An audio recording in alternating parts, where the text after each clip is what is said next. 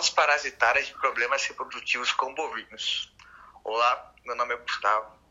Eu sou estudante do terceiro período de Medicina Veterinária no Centro Universitário Integrado. Hoje iremos fazer uma rodada de conversa com mais um estudante, o Wellington, e uma convidada, médica veterinária Lira, para tirar nossas dúvidas sobre Neopora caninos. Se apresente, por favor. Olá, boa noite. Meu nome é Wellington, sou estudante do terceiro período. Seja bem-vinda, doutora Aline. Olá, meninos. É, obrigada. É, meu nome é Lilian, eu sou médica veterinária, formada há cinco anos pela mesma instituição, Centro Universitário Integrado. Agradeço pelo convite por estar aqui, os estudantes Gustavo e Wellington. Gratificante poder compartilhar conhecimento com vocês, afinal, nunca é demais. Vou tentar transmitir o máximo que sei aqui hoje sobre o assunto tratado.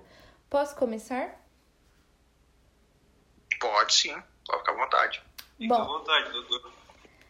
Bom, Neospora caninum é um protozoário parasita que está emergindo como uma importante causa infecciosa de bezerros fracos e aborto em bovinos. O principal sinal clínico da neosporose é o aborto acima da gestação é, de 5 meses, é um parasita transmitido de forma muito eficiente, com taxas de infecção de 90% em alguns rebanhos.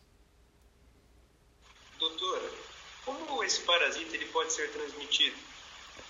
De duas formas. Chamamos de horizontalmente, consumindo ração ou água contaminada de oocistos eliminados nas fezes de um cão doméstico, coiote ou outro canídeo selvagem infectado que frequenta a propriedade e transmissão vertical, que é da vaca para o feto durante a gestação.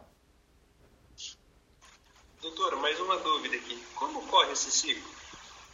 Os hospedeiros intermediários contaminam-se ingerindo oocistos esporulados do parasita que foram eliminados no ambiente pelos hospedeiros definitivos.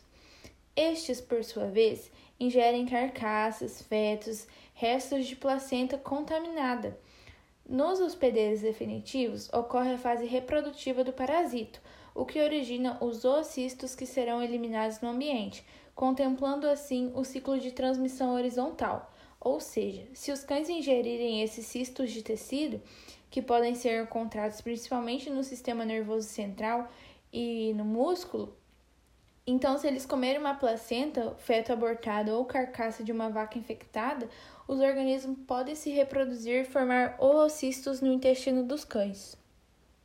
Mas, doutora, tem cura essa doença? Não.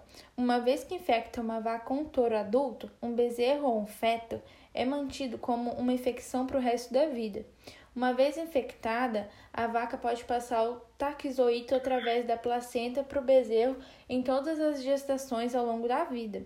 Em algumas gestações, essa infecção fetal pode resultar em aborto ou bezerros fracos. O bezerro infectado pode nascer vivo, mas com sinais neurológicos, é, defeitos de congenitose ou nascer fraco e incapaz de ficar em pé. No entanto, a grande maioria, geralmente 95% dos bezerros, nascidos com infecção de mãe positiva são absolutamente normais, mas permanecem infectados por toda a vida. Doutor, eu sei um pouco sobre isso e gostaria de saber se procede essa informação. As perdas por aborto podem ocorrer após uma infecção primária, ingestão de oocisto, mas é comumente associada à reativação de uma infecção persistente durante a gravidez, certo? Certo. Então, assim que os taxoides atingem a corrente sanguínea de uma vaca prenhe, ele invade a placenta e o feto. Acredita-se que o aborto ocorra por dano fetal e placentário. E o dano placentário pode causar a liberação de prostaglandinas maternas que causam a luteólise e aborto. É isso, doutor? Sim.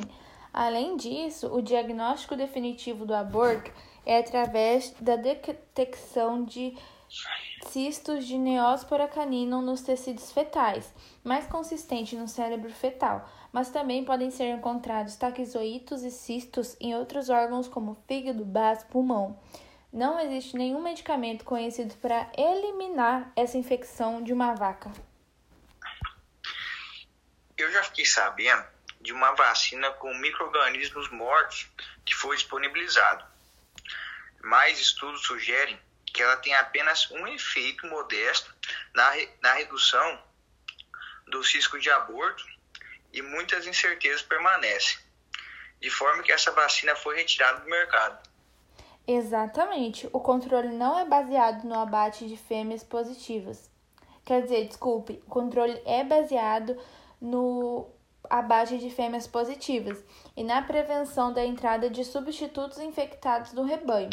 Se a vaca infectada apresentar alto valor genético, é possível utilizá-la para doação de óvulos e transferência embrionária, uma vez que a transmissão pelo feto ocorre durante a gestação, mas não pelo óvulo. Mas deve utilizar apenas em vacas negativas como receptoras. Doutora, também é importante prevenir a transmissão horizontal, evitando a exposição das vacas a alimentos e água contaminados como fezes de cães que podem conter oocisto, cachorros e outros canídeos. Não deve comer fetos abortados, membrana fetais ou bezerros mortos. Sim, exatamente. É, alguém tem alguma dúvida? Não, doutor. Comigo também não, doutor. Aprendi muito nessa conversa. É, beleza, então, é, precisando, estarei à disposição. Muito obrigada pelo convite e até mais. Até. Até mais, doutor.